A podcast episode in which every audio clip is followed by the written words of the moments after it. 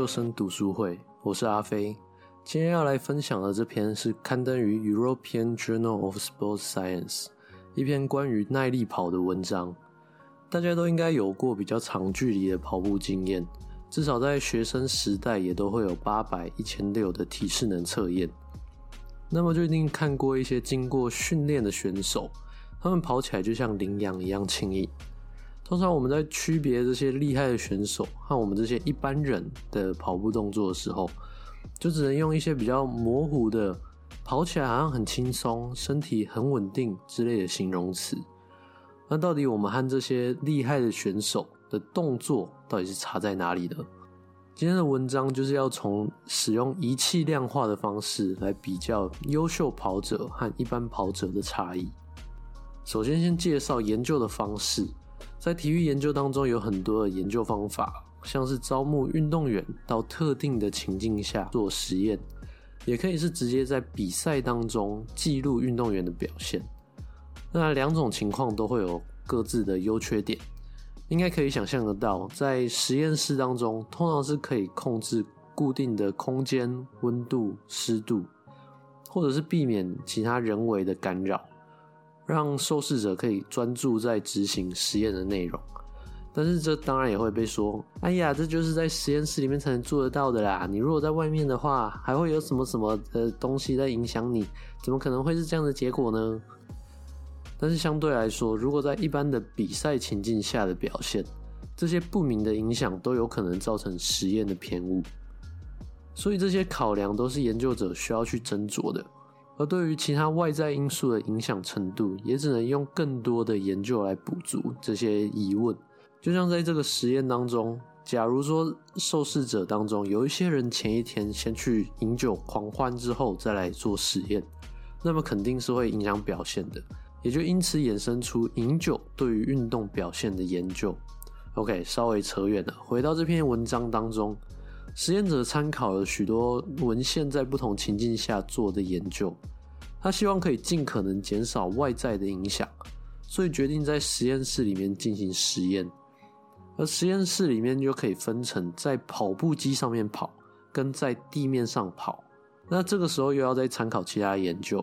那他参考了近几年的研究之后，发现不论是什么程度的跑者，在跑步机上面的步频似乎都会比较高，进而影响跑步的速度，还有其他的运动特征。有鉴于此。所以他决定选择在实验室里面进行他的研究。注意，这里的实验室并不是一定是一间教室之类的空间，也可以是一座户外的操场。总之，就是一个几乎可以减少其他影响因素的地方。接着，这篇文章开始用比较零碎的研究，为我们勾勒一个优秀跑者他应该出现的运动特征。首先，有研究发现，优秀跑者的腾空时间比较长。那我们来思考增加腾空时间背后的成因。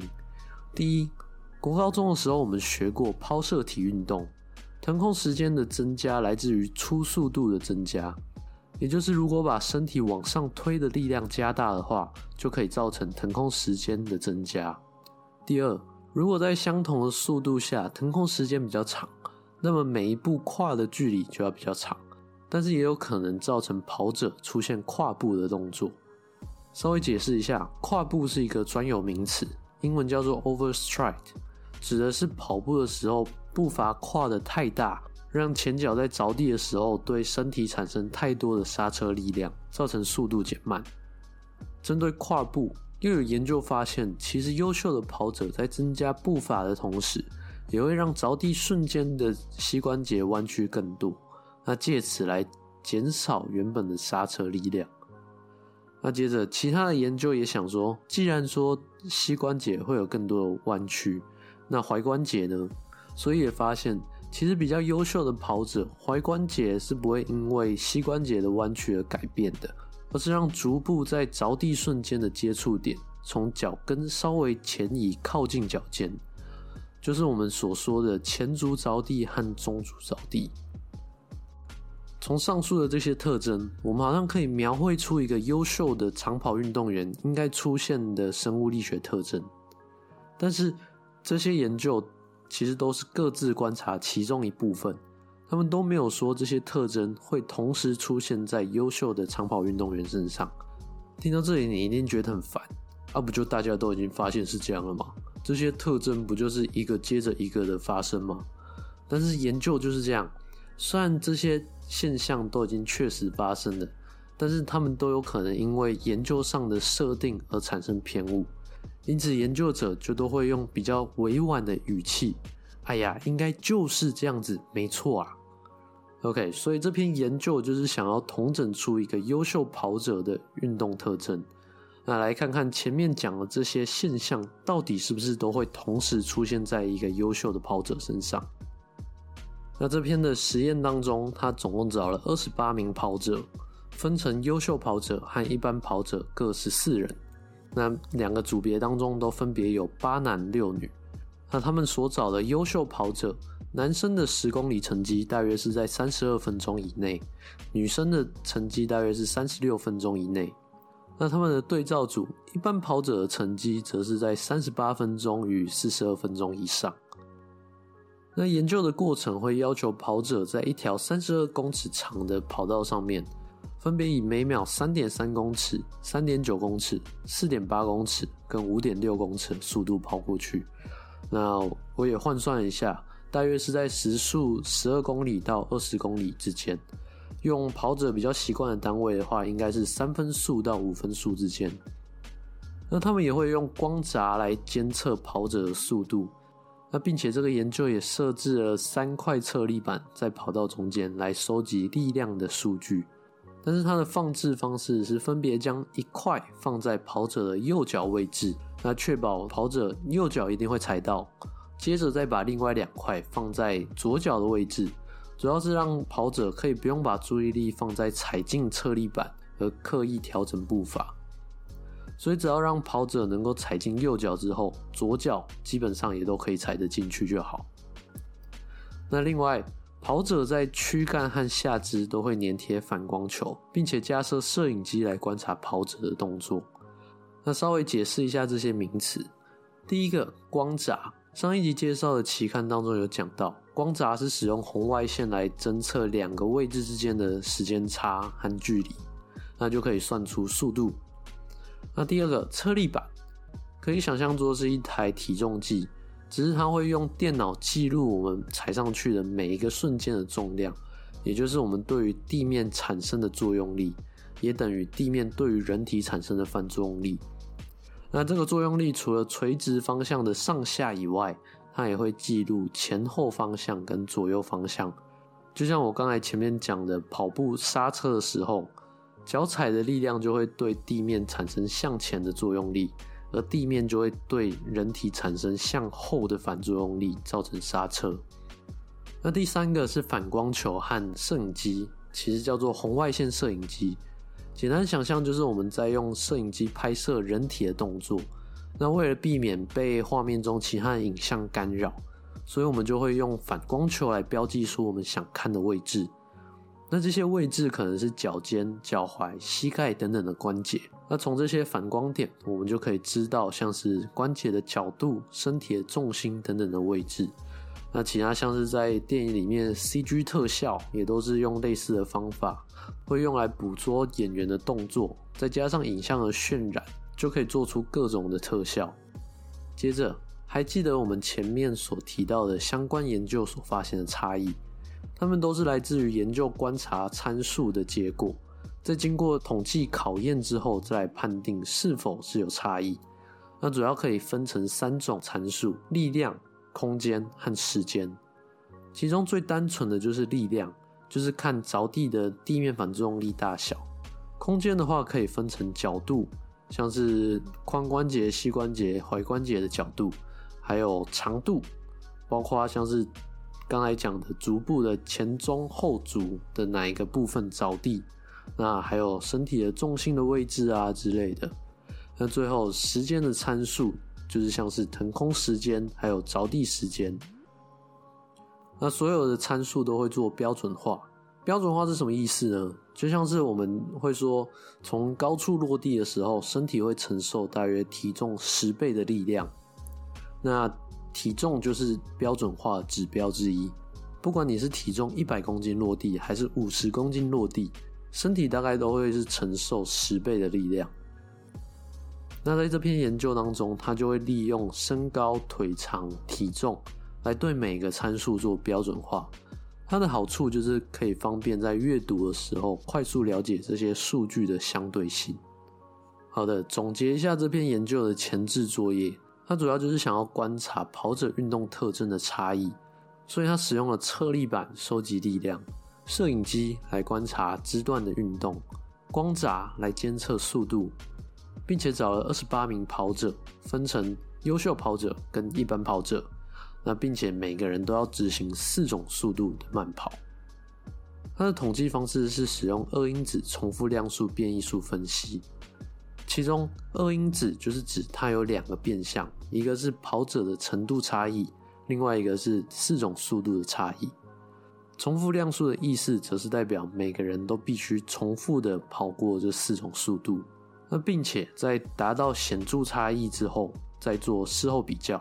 那事后比较就是说，跑过这四种速度的情况，我们可能比较之后发现最快和最慢是有差异的，但是我们不知道中间两者到底是不是有差异。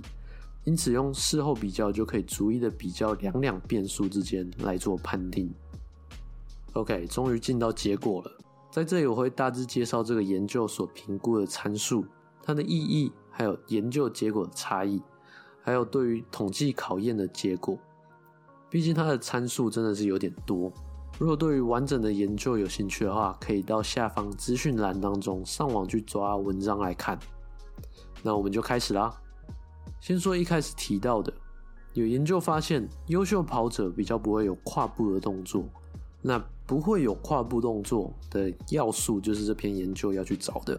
第一个就是脚着地的位置，这个研究就去观察踝关节跟身体重心的水平距离，那发现优秀跑者大约是零点二倍的腿长，一般跑者大约是零点二四倍的腿长。